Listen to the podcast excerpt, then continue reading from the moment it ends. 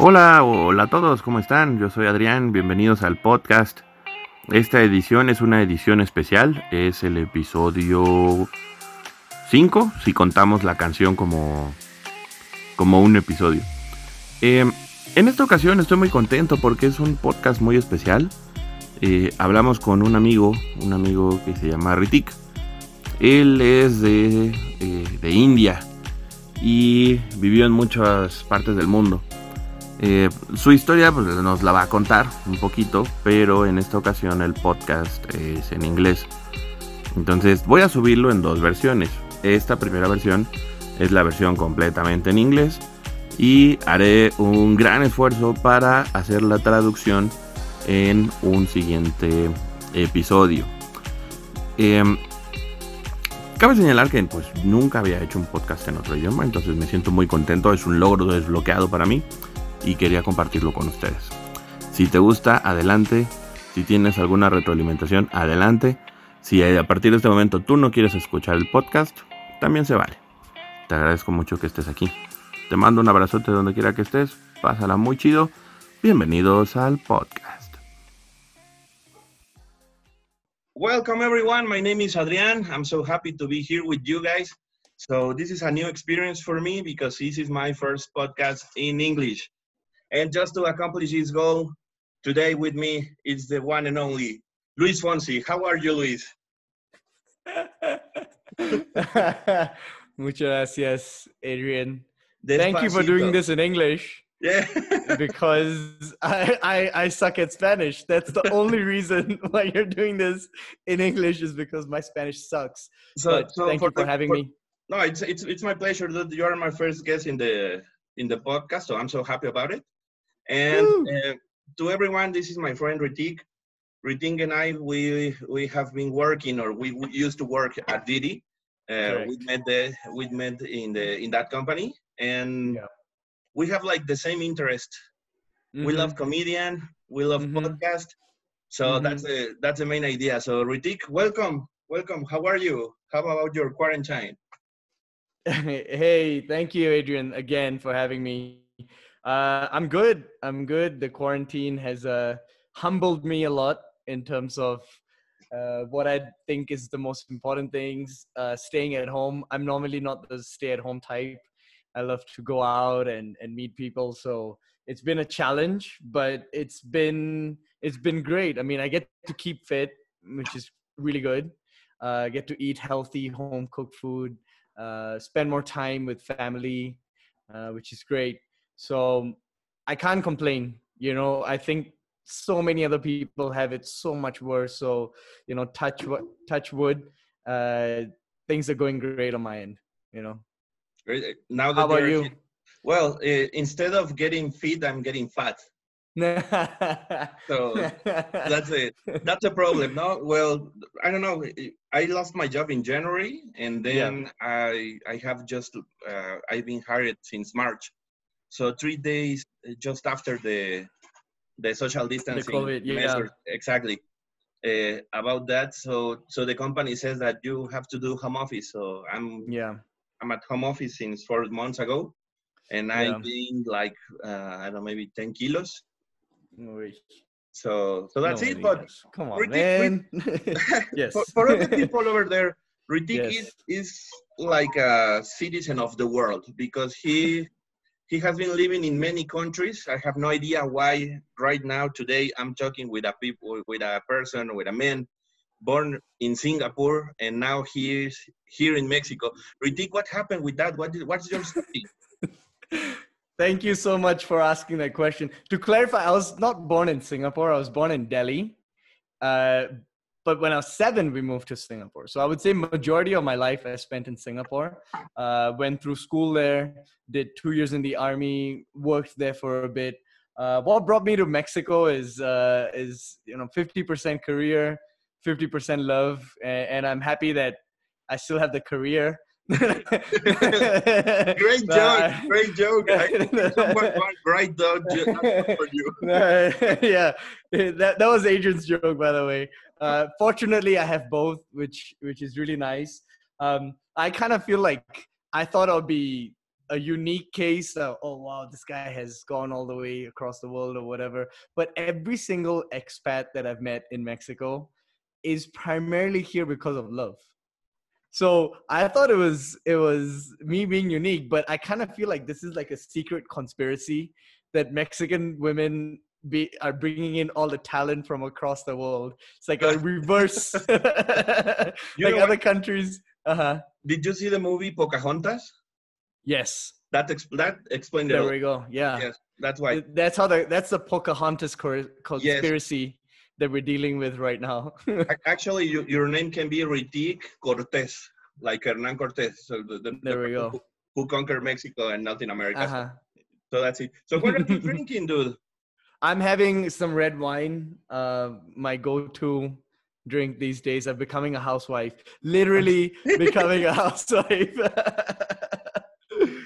You're having your wine, then you have you have to see Grey's Anatomy. of course, I have to cry. You, I you have to cried eat some ice cream. And Drunk text all my exes. and, and also you're a fit, so actually you're a woman. there we go. So you're right. You're you're born in, in India. Yes. Then you go to Singapore, and then what yes. happened? Um, I like the reason why we moved uh from India to Singapore is because my dad's in like the shipping business, Mhm. and Singapore is a very busy shipping uh port. That was the original sort of value proposition of Singapore as it was a very busy shipping port. And then later on, it moved towards finance, and I'll get to that. Um, I studied in Singapore. I went through two years in the army there.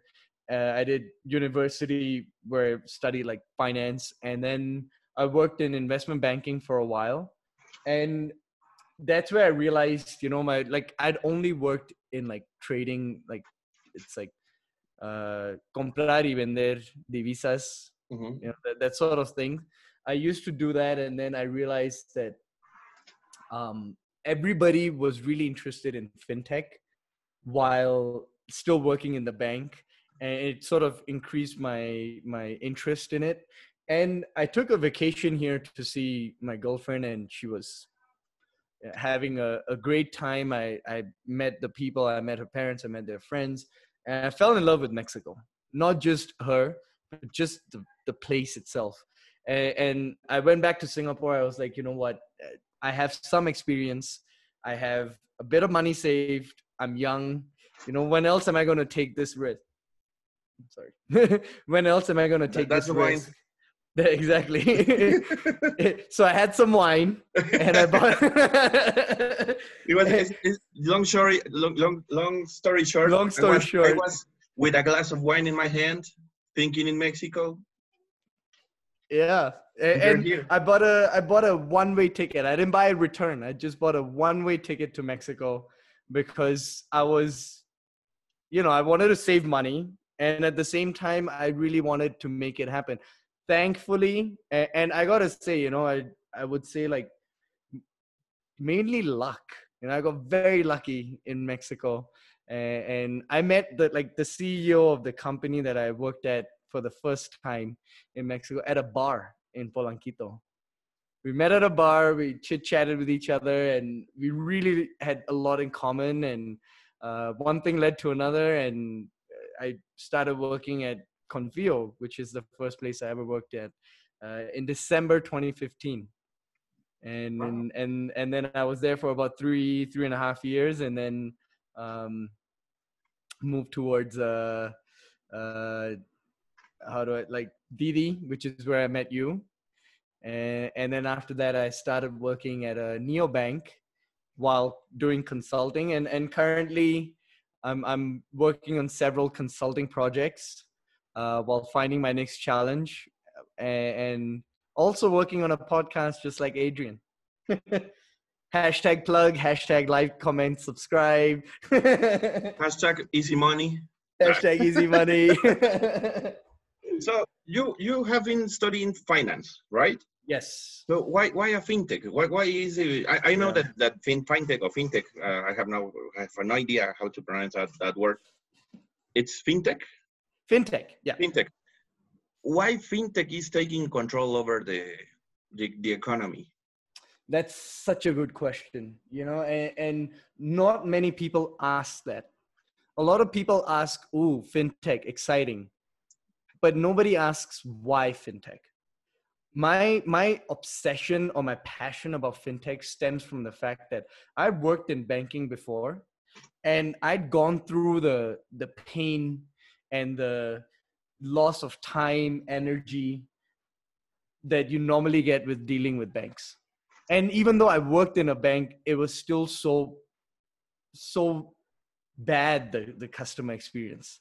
You know, and I felt like banks were offering a billion things of which they just wanted to throw at the customer and see what stuck and see how they could make money from it. Like the bottom line was the most important thing. Fintechs, on the other hand, at least most of the ones that uh, I've worked with or heard of or, or seen are interested in trying to solve people's problems first by using technology, leveraging on technology to reduce time, energy spent by the customer and make things easier. Which is why I really fell in love with fintech because I am a person who uses fintech products on a daily basis. You know, if I want to get a loan, I go to Konfío, I can get a loan in 24 hours. If let's say I want to open up a bank account, I can go to any of the neo banks that we have in Mexico, like Fondeadora, Klar, uh, Cuenca, etc. Open up a bank account in 30 minutes or an hour or whatever. Mhm. And, Very and, fast, and so easy as well because the, the, so easy. uh-huh.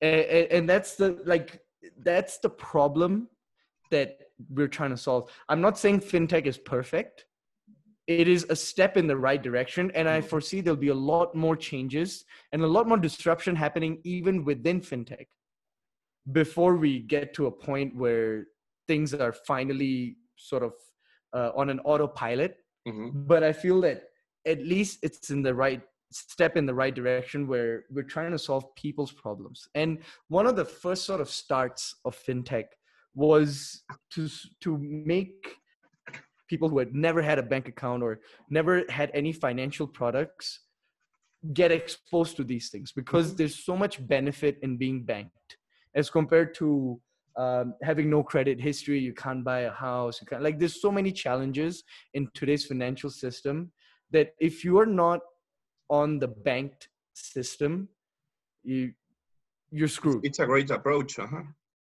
so by changing it and bringing people who were either like didn't trust the banks or whatever to a, a, a more customer friendly, a more trustable, a more cheaper alternative, uh, fintech is solving a lot more problems. And fintech has a lot of areas too, right? I mean, there's the lending portion, there's payments, there's cryptocurrency, blockchain, all of that belongs to fintech. So it's a very broad Mhm. uh, subject. I personally have only worked mainly with lending and payments.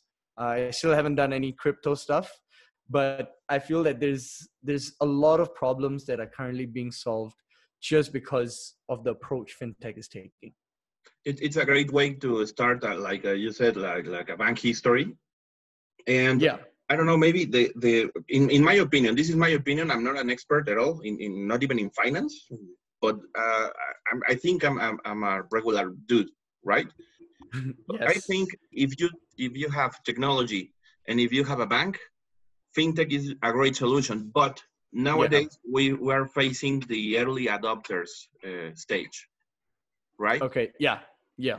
Because in some cases this will be a great a, a great tool, but in a few years Yeah. when when most of the people has the opportunity to have his his his information in the cell phone, uh, be able to uh, have internet so they can start working with the fintech. So I think this is the baby Correct. steps, and then uh, I Yes. don't know, maybe if if we know the story about Tesla, that, those cars are so expensive because there are funding because we need to have early adopters who has who, who, set the basis, and then we start working with Yeah. that with the new product. Agreed.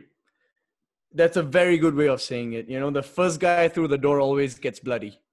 You know, you always have to take on all the challenges and Mhm. and disrupt the status quo. But then second, third, fourth generation, etc., it's just gonna get easier and easier and more optimized for the user. Exactly. And, And, and from a uh-huh. it, it will be so familiar because in example, in, in when I have 14 years old, there's no internet. Mhm. And, the, and Right. in my in my life, the internet uh, arrives at, at at my 14. Uh-huh. But Uh-huh, but uh-huh. my my nephew, my my niece, yeah, born with internet. exactly. So that's Yeah. I, I think that that would be the future for fintech. Absolutely. And, you know, from a personal perspective, a lot of the industries, at least for for my age group, were already very mature. Like, you know, banking has been around for hundreds and thousands, whatever years. Mhm. Fintech was absolutely new. It had never been done before. And the bet that I made was that I thought that this industry has a lot to offer. There's a lot of progress that it can bring about. So I took a bet and and it was a risky move. I mean, potentially maybe Mexico wasn't ready for fintech and I would have been out of a job or whatever.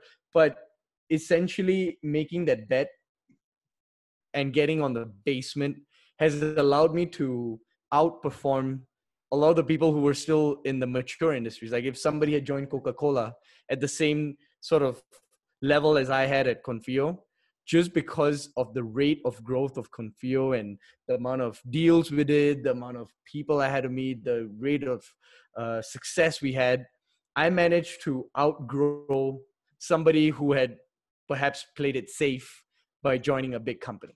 Mhm. So it was a risk, but you know, with great risk comes great reward. Yeah, and, and, and that's another another history because if we work in in a startup, hmm there's new things, and also Yeah. just imagine this. In, uh, this is a I work on a startup, and then I work with fintech. It's just like a like a have two babies, because one Yeah. of them it's grow it's growing in order to have his name like like Coca Cola, and the other Yeah. is the product that my startup has. Yeah, Does that make sense?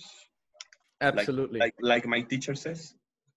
So you're born. You have been in a lot of parts of the world. This is a quick uh-huh. And Uh-huh. what do you Uh-huh. think about the, the, the Mexico economy? I know this is just a complex question, but just related to, to this uh, particular point. A fintech is a fintech, fintech, right? We, we said that Mhm. the word is fintech. Mhm. Fintech is made for people who has ac- access to internet. Fintech it's Mhm. Uh, it's built in a in a like an app world. Uh-huh. But how about the, the in, in Mexico? Because in Mexico we have like many many cities or, or many towns who doesn't have access to internet. What do you think would be would what, what will be the future for that uh, kind of customers? You know, it doesn't matter whether they have internet or not. Almost everybody needs a phone. And that is the the key here. You know, you could live without internet, you could live without all the YouTube, all, all of that, but you need somebody to call. You always need a cell phone. And the cell phone is how fintech really is disrupting. It only it doesn't even matter if like you're using a prepaid phone uh, like uh I don't know Migo. Xiaomi uh, Mhm. yeah like 100 pesos or whatever as long as it, as it has data and it has apps or it's some sort of a smartphone that's it that's all you need Mhm. and, and speaking of Mexico's economy, see, the hypothesis that a lot of companies have, or, or a lot of people come to Mexico with, is that Mexico has a massive penetration of cell phones, but it doesn't have a lot of people who are banked. What will Yeah. be your advice for that kind of customers? I mean, those guys are the extremes, right? Eh, Those guys are what eventually 100% inclusion would look like. Now, my idea is that these guys will still need to go to Oxxo. This these guys still need to go to the you know the shoe polish guy to buy a cigarette or polish the shoes or whatever a lot of times it's not about reaching the individual it's about reaching or being the middleman that facilitates a payment or transaction or a product. So, for example, um, one case that I've read about in, in Indonesia, right, is this company using the same example as yours. Indonesia is has a bunch of islands. A lot of them are cut off from internet, etc. But sure. they still need to top up their phones. They still need to top up uh, their bills. They still need to do a bunch of money related transactions. So this company, what it did was that it empowered a lot of the tienditas on the several islands uh-huh. to to use their platform to enable and facilitate payments or phone top up or etc that they need to make. And, and they profit share with the owner of the tiendita. So this way everybody wins. The customer gets to top up his phone or pay bills instantly as compared to the Instead normal to process. travel to another island to do the payments. Or or taking time or having a headache oh it didn't go through blah blah the tiendita owner wins because he makes money and then the company wins because they get revenue from people who nobody wants to talk about or touch in the fintech world. It's like a finding oil in under the ground and they get data on people who have never had any sort of data footprint ever before. You know that that's been a lot of the focus in tech companies gathering data is essentially how a lot of these companies survive. And, it's the interesting patterns that they see from it that allows them to optimize and give the best product possible to the customer. Yeah. and the company is called kudo k-u-d-o very interesting use case. And i feel like they would it would have a lot of um, impact in in a country like Mexico as well, where like you're saying, you know, very remote areas or like at the broad border or like uh, far away, where these people desperately need something like this but can't do it. Exactly, and they don't know that they have these kind of products in, in exactly, exactly. So that's that's a great a great point. No? I, I mean, many as you said, in, in many cities, there's no other thing like, but just like a tiendita. Huh? Exactly. For, for exactly. the people who speak English, tiendita means tiendita, and that's it. Okay. Don't ask anything. Yeah. There, like just like no like, like, the, like the corner store. Corner shop, yeah. Neighborhood, the neighborhood store. Yeah. store. Correct. Correct. So, so uh, basically, we, we talk about you. We talk about uh, fintech. What do you yeah. think about the startup world? I mean, uh, I work at Didi just one year, and I mm-hmm. realized mm-hmm. that the startup world is mm-hmm. way too different to be, be, to be part in another company like Walmart, huh? Because they have like a long history. They yeah. have like a very uh, yeah. specific processes. But how yeah. about uh, being part on a on a startup? What would be your advice for the people who I don't know maybe they are working in the in the regular uh, industry and then they have mm. the hmm. opportunity to be part of a startup? Um, it's a very good question as well. It, eh, having been on the both sides of the world, you know, everything has pros and cons. Uh, I wouldn't say startup world is perfect, uh, nor not. is the corporate world. exactly, exactly. It's far from perfect, actually. And, and corporate world as well, pros and cons. Um, for people looking to make the change, you know, have a good idea why you're doing it. A lot of times, I don't like to do startups just because, oh, this is the next big idea and I want to capture it and I want to make a lot of money. That's never been my motivation.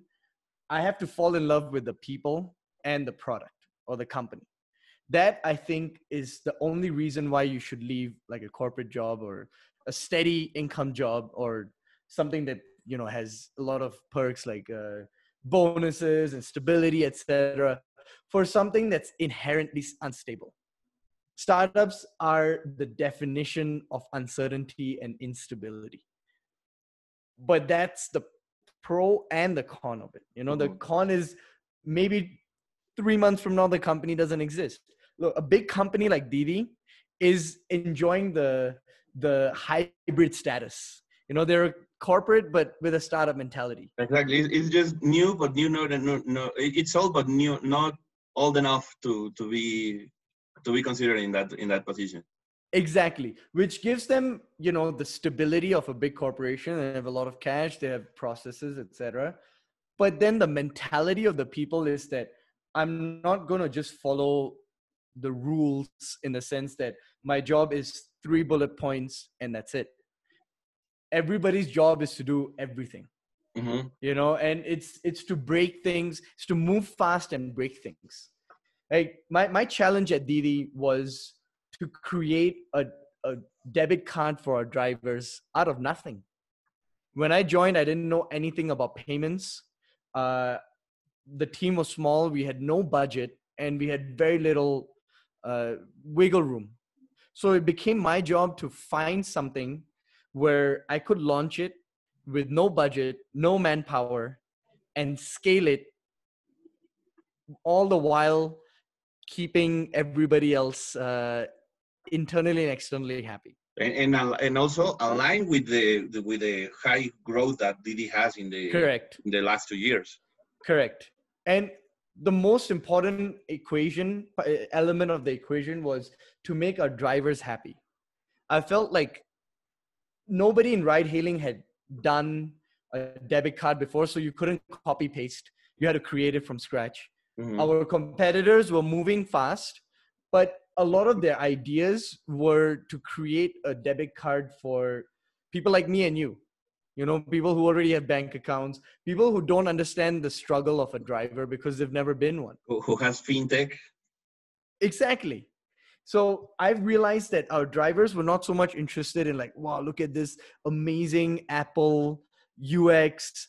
Oh my God, look at this amazing uh, 50, 60 different features I have that I can do this and that. They were more interested in, am I able to get my money quickly? Am I able to save my money and spend my money wherever I want? Am I able to pay or use this app as a one-stop solution for a bunch of other things that I normally have to go to an Oxxo and 7-Eleven and get in Mhm. line and do it.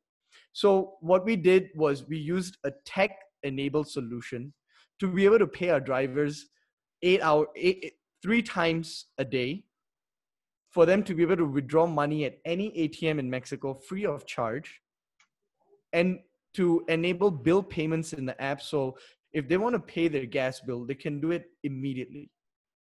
They don't need to go to Oxxo and scan this do that. They don't have the time. They're driving i don't know like the serious guys are driving 15 16 hours a day. And then they come home and then go to go And pay bills. And they- th- that's th- insane those guys doesn't have the time to go and go to an ATM and then they have to load uh, or uh, get the the gas uh, charge. No, they don't have time because if they are wasting time, they are losing money. exactly Mhm. and it, it needs to work both ways it's good to have something that answers the customer's question of and needs and wants but at the same time the company also has to make money you know you can't just freebie and everything so my plan was uh, to use Didi's brand name to leverage a zero cost solution which has not been done in any ride hailing company in Latin America. So every piece of revenue that Didi made from this card project was immediate profit, which was great for us. So I could tell internally, like, hey, you know what? I'm not having, I'm not bringing any cost except maybe my salary or whatever, Uh, which wasn't. I mean, I'm I'm not that expensive. Trust me. Eh, while at the same time keeping our drivers happy and bringing other drivers from other companies onto our platform because of how good the product is.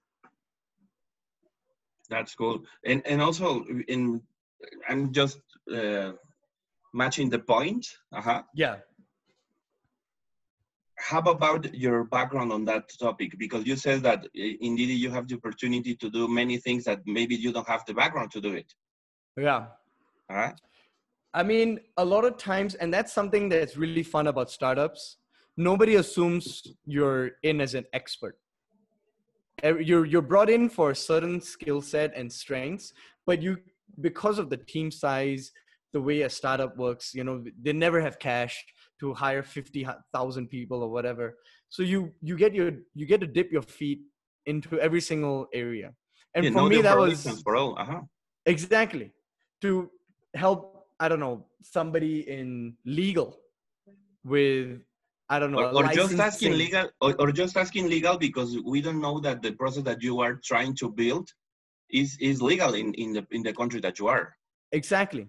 So working with every team while at the same time helping out when necessary. But this is where like, you know, a potential con comes in.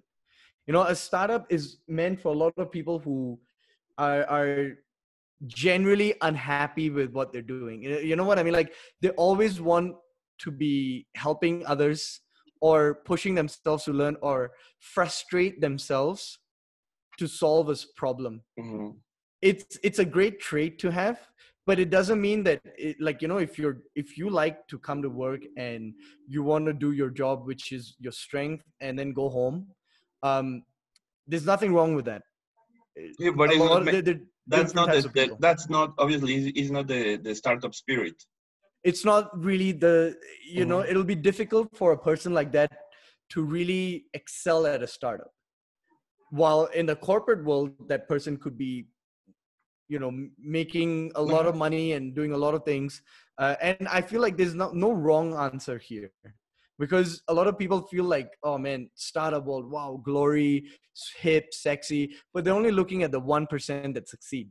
They're not looking at the 99% of all these motivated people who are uh, currently looking for a job now because xyz things happen. Like as we both are aware you know especially in latam there was a massive amount of people who were let go from uh, several different big startups not just you know the small ones Uh-huh. so so that is bound to happen and, and this is where you have to keep that enterprising or entrepreneurial spirit going uh, be able to wake up in the morning and be motivated to find something constantly month in month out day in day out you know I- it I- happens to everybody Yeah, I, I know. I, I saw an article regarding that topic about people in, and and startup. They say that the average time that the, that an employee from a startup has been work with the company is two years. yeah In two years, Yeah. you can know the whole process of the company. In in a, uh, talking about the startups, yeah and then after you know the whole process, the people left the company and goes back to the to the corporate world. Do you know that? interesting no i didn't know that people would change back i mean it seems like they a bunch of people or whoever it was in the study didn't really like the startup world because you know that, that that's why they would go back for me it was it was like a you know like a like a light bulb moment like a Yeah. thing oh my god this is where i'm supposed to be It, it's know a new what I mean? mindset. Uh-huh. It's a, it's, a very different mindset. mindset Yes, because I- I, I came from a from a corporate world. I, I used to Yeah. work in a very huge company, and then when I realized that I have to do the things that I learned in the company and uh, start like uh, in a blank uh, sheet about this is your idea. You you have to make it happen. yeah This, that is something that maybe people in the corporate world, I don't know, maybe directors, vice president, they have that opportunity correct and they give the Correct. that that kind of job in a startup they give you a lot of a, a lot of perspective about where your career has to be the next level you know correct so very that's, true that's that's a that's a very uh, a very good point regarding the, the startups but you also have another project in your life I see where you're going with this. Uh huh. Tell me. I don't You're a- know. I, I saw a video of you in X videos no just just just a joke Ah, the, yeah, the of course. a very short video i don't know maybe 30 Interracial. seconds. Was it under interracial? Not 30 seconds, and the title is related something with my cousin. I have no idea what, what, what, what is the title, and I have no idea what I see it. you know, you know that shit. I'm that. Well, we're gonna get to that segment later, Mhm. but uh, let let's keep it for that segment. Uh, I, I I got I got a proper rant about the something something cousin type videos on X videos. But we'll, we'll get back to that. Please that's another, continue. that's another that's another another topic so for, for the people who doesn't know uh, Ritik has not only his finance talent or, or the background or the or the history that he has he also has a, a, a passion about comedy when when what?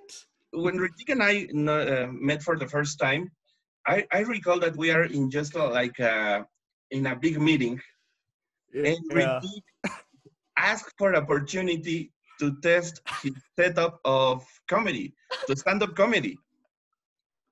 And it, just imagine this is a, a a regular meeting, like a like a town hall. Uh-huh. Yeah. And then after the whole topics and the boring things and how many people has been uh, hired in the company in that month, I, I record the the, uh, the girl from HR and we have Yeah. like, with the little mic and we Yeah. have a special an special event tonight. The Ritik will have like a comedy stand up for us. And I was like, man, this is my third week in Didi and we have stand up comedy in a town hall. What the heck? yeah. And then you do a, like a 10 minute segment in that meeting. Yeah.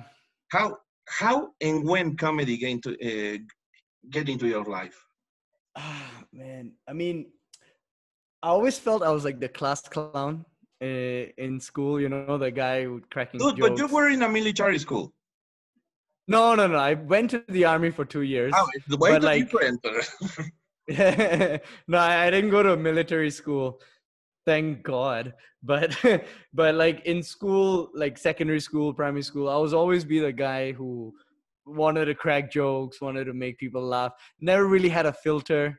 I would say things that, as they came to my mind, just "Nah," you know, not not thinking of the consequences, you know. And I didn't even know back then that you could do that and make money. You know what I mean? Like you could just say shit and people would laugh and they'll pay you a lot of money to do that. that, that, I was, didn't even that know was that your was salary. that That I was your salary. The, the, the, the laugh at the beginning of your career is your salary. That's true. That's true.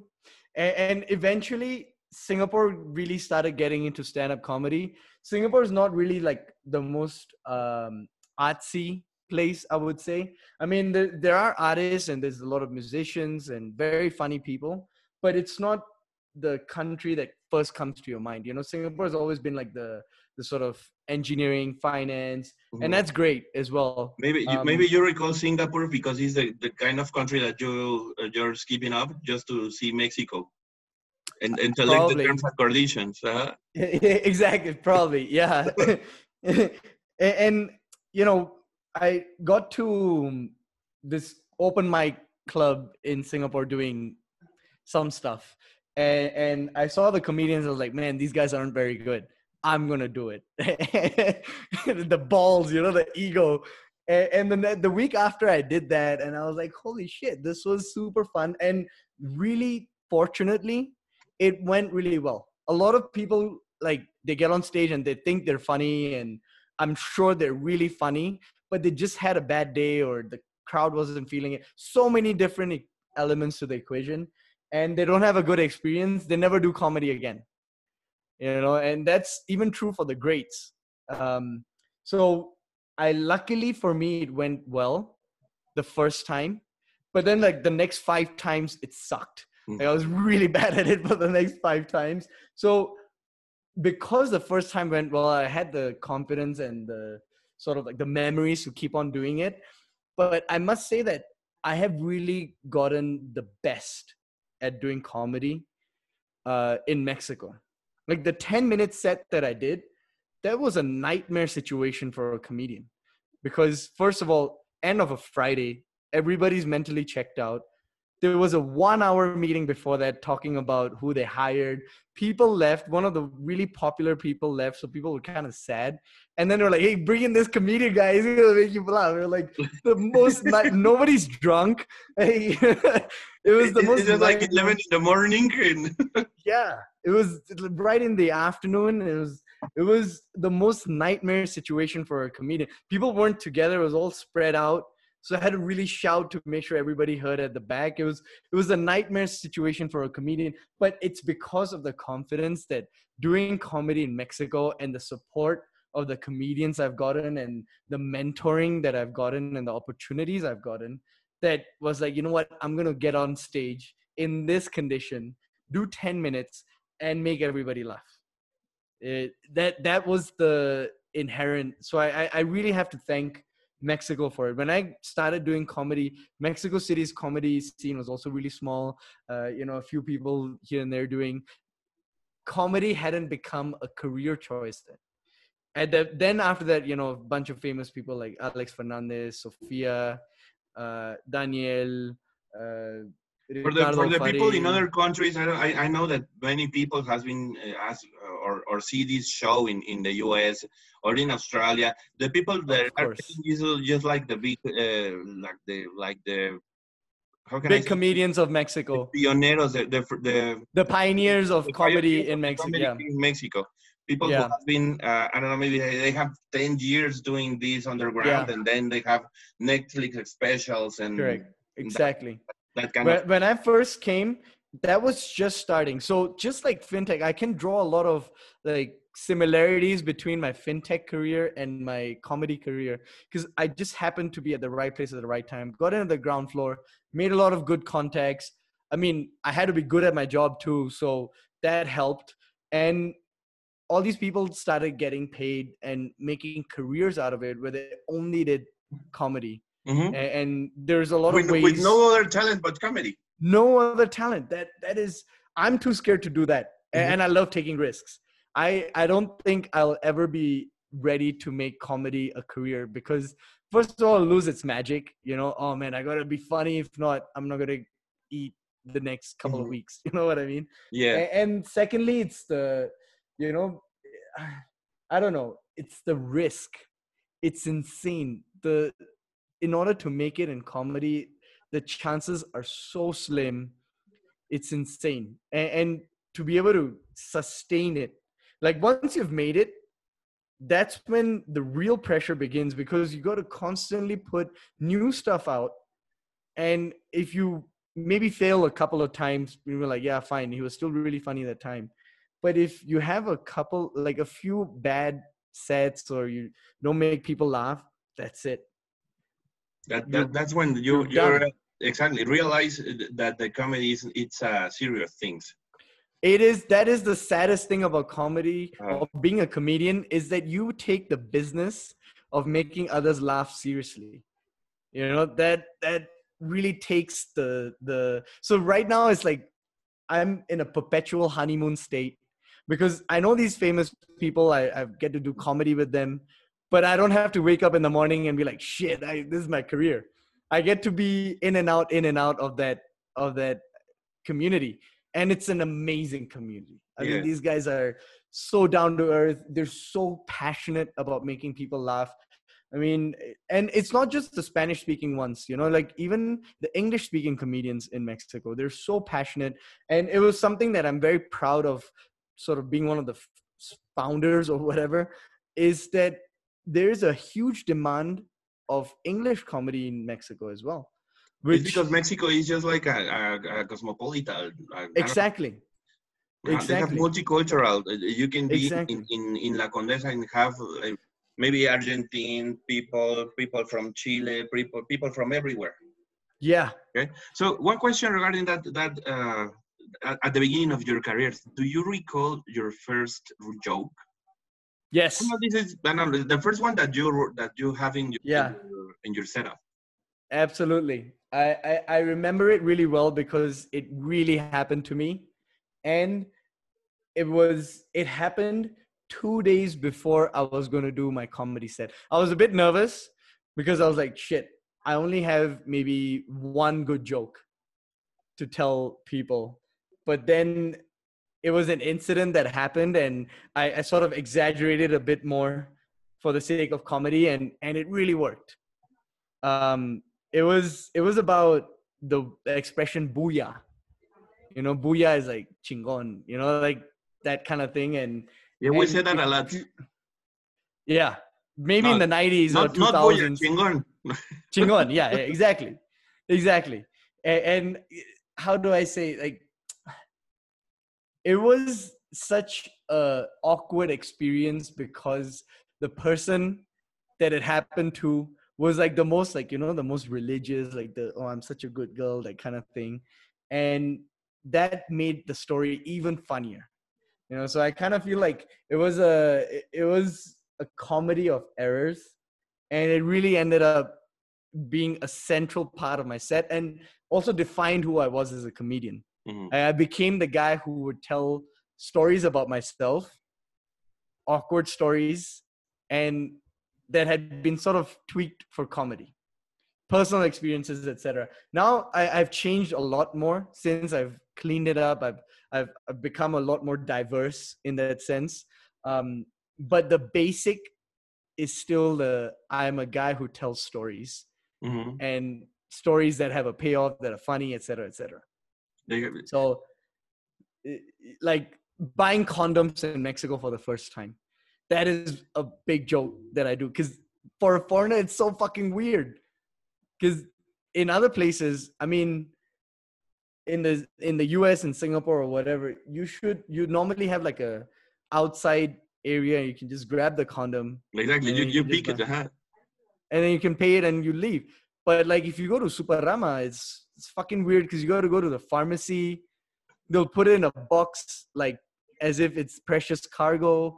And, and I was But if you are buying like a candy, because they have to open the can, exactly exactly it's like as if you're trying to buy a candy and and they make it really awkward because it's you know normally when you're buying condoms you're in a rush you're not like hmm, let me sit around and see what flavor i want you know nobody's doing that it's not you know buying beers or whatever you you just buy the condoms because you need it Eh, so because the because the, thing, because the girl is, is waiting in the car. Exactly. The girl is already there.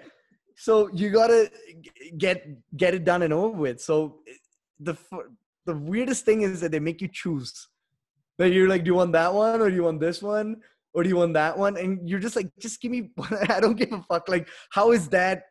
Is it's not like I'm gonna celebrate that they finally have the the chicken tikka masala because I'm Indian. You know, I I don't care about that. And then in my rush to buy condoms in Mexico for the first time, the first time I ever bought condoms, I bought the condoms for people who ejaculate too quickly. That was that's a real story that really happened. And, and I was like, that is so fucking stupidly funny.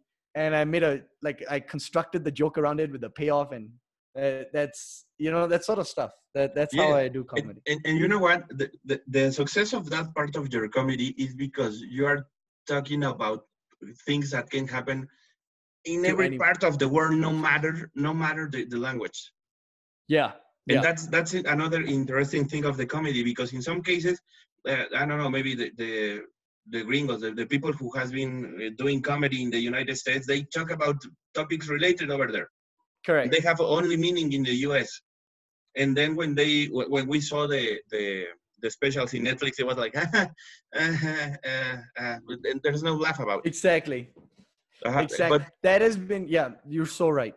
and and if if you're trying to do something related to comedy in my opinion because i'm, I'm i have i don't know maybe a workshop I, I- only took Yeah, one you're doing comedy too.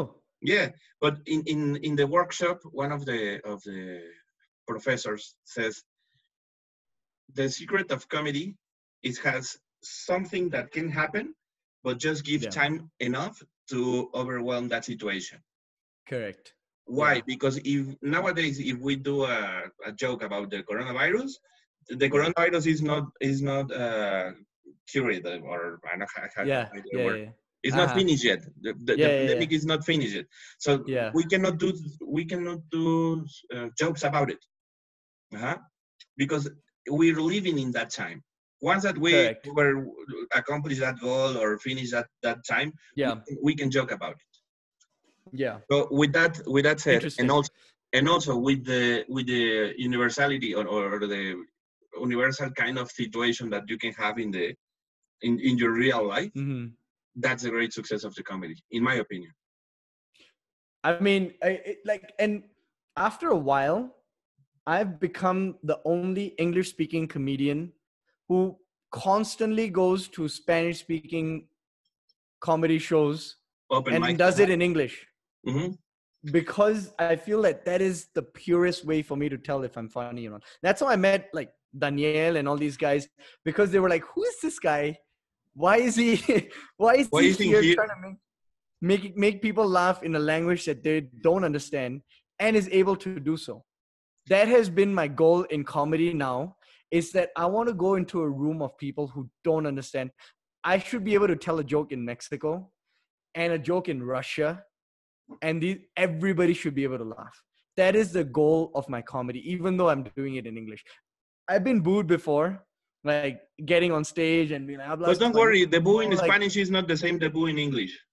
Nah, it was quite intense. Like straight, for like straight up 30, 45 seconds, get out of here. No, you don't belong here. But as soon as they started hearing what I had to say, they changed their minds and, and they liked what I had to say. And I was like, you know what? That is that is what I want. Mhm. That is what I want.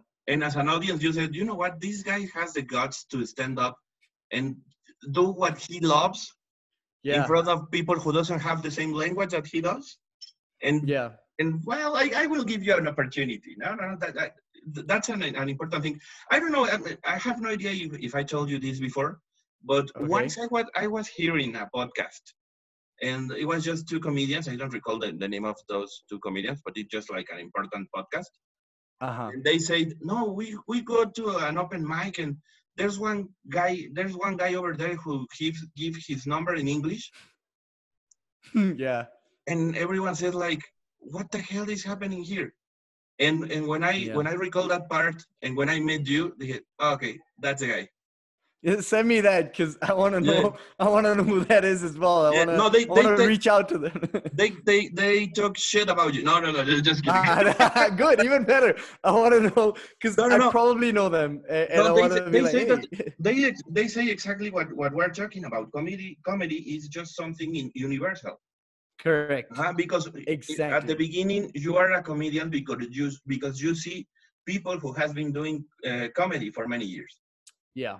I don't in, in my case here in Mexico, I saw the Chavo. El- el- I You know the Chavo? Mhm. Uh-huh. Uh, no. El Chavo del Ocho?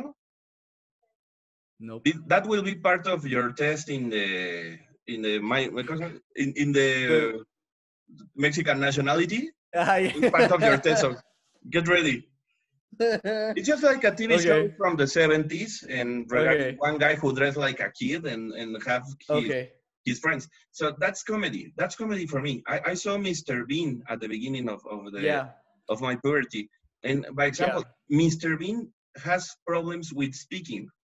Uh-huh. I mean, the whole show, nobody talks. No, no, no. And and then Mr. Bean has the has the, the opportunity to make us laugh, no matter the country, no matter the no matter the situation, just with the attitude. Exactly. And and that's the spirit of comedy. In- And if if you have the same opportunity to buy condoms in in the in the Superama, but without talking, I'm pretty sure that that will be an a hit. That Yeah. will be goes viral. I mean, yeah. No, no, no. Say, say, say because. because the, the comedy is that part. Everyone yeah. needs comedy because everyone needs one moment to escape from this shitty reality. Correct. Correct. And the and the, the main idea of the comedy is just have like a, okay, I have the worst day in my life. My my wife has been cheating on me. I lost Yeah. my job. I every, everything. Huh? Somebody somebody stole my wallet when I when I go to the bar. Yeah. And now, okay, now I'm here. I'm watching Netflix. I'm watching the the Ritik channel in YouTube. Please subscribe. Make me laugh. yeah. And they do, they don't give a shit about you. They don't give a shit about if you are have a bad day or a good day as a comedian. Yeah. Your obligation and your job is make it laugh.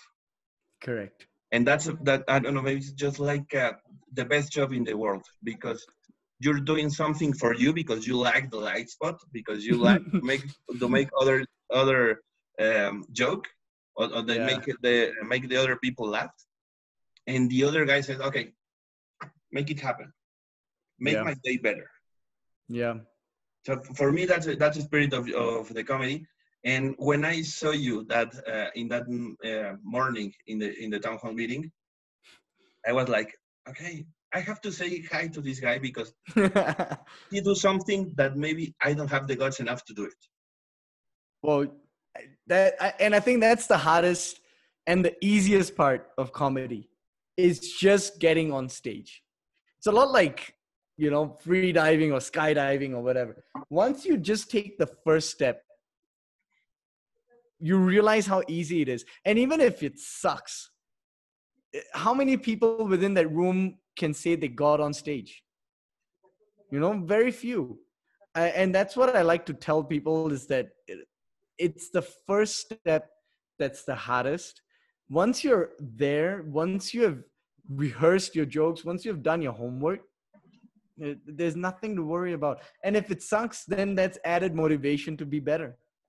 I, I feel that it, I've had my fair share of telling jokes in very important or big situations and completely fucked it.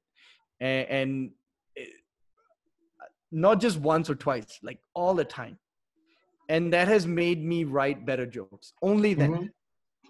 When when I was doing the like you know times when you want to play safe and you only do the jokes that you know will be the best or whatever, then you're not learning and, and you're stagnating. And after a while, people are like, "Well, this this guy always says the same shit." That's what I want to avoid. Yeah. Uh, and the the thing, the piece that you said about comedy, man, that is exactly why I like to do comedy. I mean, absolutely. For me, just to be able to improve someone's day, that is enough reward. It's not like I make millions from comedy or whatever, uh, but But you can, but you can ask for a loan in a fintech. exactly. The, the fintech job keeps me grounded. And look, a lot of people are like, dude, why don't you just give up this day job and just do comedy full time?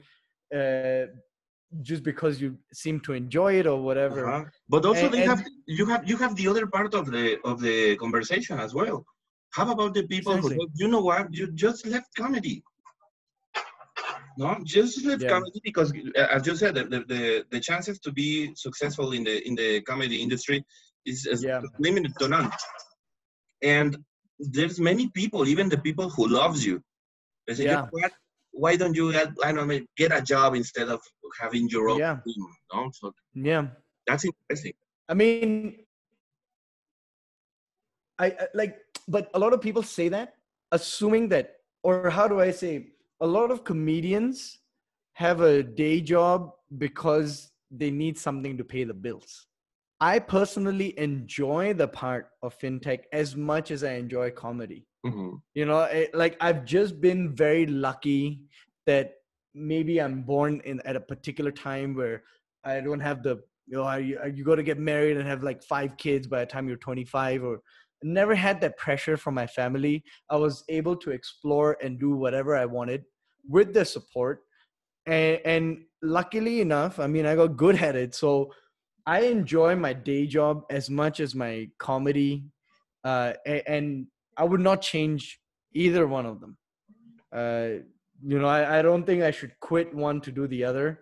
Uh, and I think that, you know, comedy has its own place in my heart. And because it's a hobby, it allows me to really enjoy it to the max. I can say whatever I want. I mean, not like stupid things. Can say whatever I want. And let's say it's a horrible show. I can wake up tomorrow and go to my job and still make money and not have like a, oh shit, I am never gonna work again. Or oh man, this was this cost me my career. I never have that pressure. Yeah, The pressure I have this is something is that you love. for me to and- do well. Exactly. This is something Exactly. that you love, and when you and when you are doing something that you love, that that's passion, Yeah, and passion beats Yeah. everything, even Thanos. that's true. That's true. I So- love you three thousand. Yeah. But we have we have a, a, segment in in the in the show. This segment is so special because it's the, the many people complain about many things, right? But in Yeah. this case, this this segment of the show, the main idea of this is we're sick of it. we're sick of things. Yeah. How can we Yeah. How can we uh, improve that, or how can how can we change that part? So, Ritik, Yeah. what are you? Your, if you have just one wish, and you can erase that problem of the universe, what will be that Yeah. problem? I I hate incest porn on X videos. it's true. I, I was thinking in this part of the show as the as the one who has been serious, and then you have that. Dude, in that- in it's that part of the it's so video- true though. No, no, no. In this part of the video, you have to be the, the, the guy with the heart, the guy the guy with a dream, and then I'm sick, What? I'm sick No, that's my dream right before- there. That's my fucking dream right there.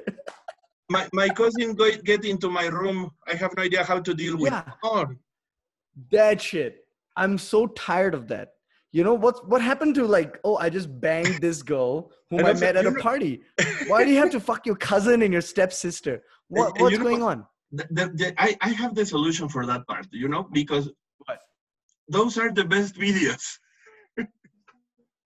Yeah, I'm still recording. Sorry, my, my Yeah. girlfriend's here. This You is this, this is live this is live television, so yeah, this is live television. this is live television. So the problem with those videos is because they are the best. They have the best content. They have the be- like the best What? performance, but the, but the title is just no. is just awful. Exactly. A lot of times, like you see a really hot girl, and you're like, "Whoa, wow!" And then you see you you read the title, and you're just like, oh, "For fuck's sake, I don't want to know about that." My theory is it is it's because of Game of Thrones, because everybody in Game of Thrones is banging everybody, and that that's not right. Yeah, it- I don't understand why suddenly everybody wants to do that. and that's what I'm sick of. You know, as soon as I heard you had that segment, I was like, wow, I love that segment because I love ranting about shit all the time. uh, A- and even when my girlfriend heard about it, she was like, oh man, he will not be able to get you off the podcast because you need it. but I swear to God, that has been what I've been sick of very recently, and it's my dream to change it. Bring back non-incest porn on on X videos and Pornhub because it, it's time. Game of Thrones has been over for like a fuck ton of years. Let's move on. Come on. yeah, yeah, yeah. You're better than that, X videos. if someone i mean I, I think that people who has been in charge of xvideo doesn't doesn't doesn't see my show yet okay so let's make, I- I let's think- make a I think- change. I, I know but they, i think they has been busy With- and what's with the like? Why are women always stuck in washing machines? I mean, I do my clothes uh, too. It, I've never been stuck in a fucking washing machine. Why are women constantly stuck in the washing machine? And then some guy is just like, "Well, hey, uh, I guess it's that time." Like that scenario sucks. Super uncomfortable for her. You know, uh, she has to take out the clothes after that, which sucks. and, and also the problem is that they, they give you ideas that when you are realize that you cannot do that things Exactly. Yeah. I mean, even if I tried it in real life, it would just be like, what the fuck? Get- the fuck out of here. Like, you know, it will turn i'm into a doing the fight. laundry you bastard exactly. It's such an unrealistic scenario, you know? Be be a bit more realistic. Like I like the ones where like they, they would pick up some women at a at a restaurant and then just be like, oh hey, I'm so and so and let's go back to my place. What's wrong i'm a with that? Why- why comedian can't we I, i'm a comedian and Exactly. i also have a fintech Exactly. How about that? I'm The- like the- a regular two guy worst pickup, the two worst pickup lines ever. I'm a comedian and I'm into fintech. Mm? Like the two worst pickup lines you could I- I- possibly use. if, if you said if, if you said that in a bar the reaction will be this Exactly. Just walk out and leave. exactly So, Ritik, it well, it's, this is just a pleasure. This is just a Oh, great man. idea. I, I talk about my cat. This is my cat. oh, there we go. Wow. The boss, the real boss of the house. Exactly. I work. I work tick, for tick. one. Uh-huh. So, Ritik, I really appreciate your time. I really appreciate your your your history. Um, and now I think that I've been close to you, man, because uh, we shared a lot of interests. And Same, brother. I, I will always remember you and, and recall that, that this uh, day in my heart because this is my first podcast in another language. So Oh man. That's that's a, that's a great idea, and and I really you so appreciate much. your time. And and I don't know if Thank you you want so to say something to the audience, man. This is your spot. Yeah, please cancel incest. That's not. Um, thank you so much again for having me. I mean, I could talk to you for like hours, bro. I mean, this is so much fun. Um, I just want to say that you know whoever is thinking about joining fintech startups or whatever, and you need advice, please feel free to reach out to me. I'm always open for chat or coffee or something. Um, if you're looking to to enter into the comedy world, right now is a very bad time. Don't do it. There's no comedy bars open, but try try some jokes on some online shows or with your partner. Um, I I think that uh, anybody who wants to who's interested and, and wants to have a conversation, feel free to reach out. I'm pretty chill, and, and Adrian as well. Thank you so much again for having me. It's my pleasure, man. And just like a final comment, Yeah, in, in this show or, or in this edition of the post the podcast, we talk about fintech, we talk about startup, we talk about comedy. But Yeah. if you if you have this the the time to see what what is going on be, behind this, is people who has been doing what they want to do. Right? It's not it's not Yeah. only just I have a job and I have the obligation. No, no, no. This is just like a part of being being you. Eh, Have your Yeah. talents, develop your talents, develop your skills, develop your your creative uh, spirit that's that's the idea. That's the main the main idea of my podcast, and yeah. we give you a round of applause Woo! because you have kind. a great uh, a great guest in this show. Thank you everybody for everybody for for seeing this podcast. Ritik, please give us your social uh, media. Yeah, yeah. Um, on Instagram, I'm underscroll. No sé si, no sé Guión bajo. ¿cómo se dice? Guión bajo. Ritikculous. R I T I K C U L O U S. That's my Instagram. Uh, you can find me on LinkedIn with my name as well. I, I'm pretty sure I'm the only Ritik in Mexico. I better be. and um, I don't really have Facebook, uh, so. And and also in next videos you can see it that Ritik Ritik, my cousin is chasing me. yeah look for look for interracial and look for fintech interracial and you'll be able to find me i'm number two i'm not i'm not the best uh, there's some other guy who's really killing it in that category but uh, yeah i- if you like to see a bit more of my personal work uh, find me on X videos. Please, please subscribe. Ritik, it, it, Oh, it's just a pleasure, man. This is this is one of my uh, greatest interviews. I, I hope you like Ah, the show. I hope nice. you can share with your with your with your people as well. And thank you everybody. And thank you everybody for seeing the the show. If you don't like my English, it, I don't care at all because this is not my first language. This is just one effort that I'm doing. You bastards. Good.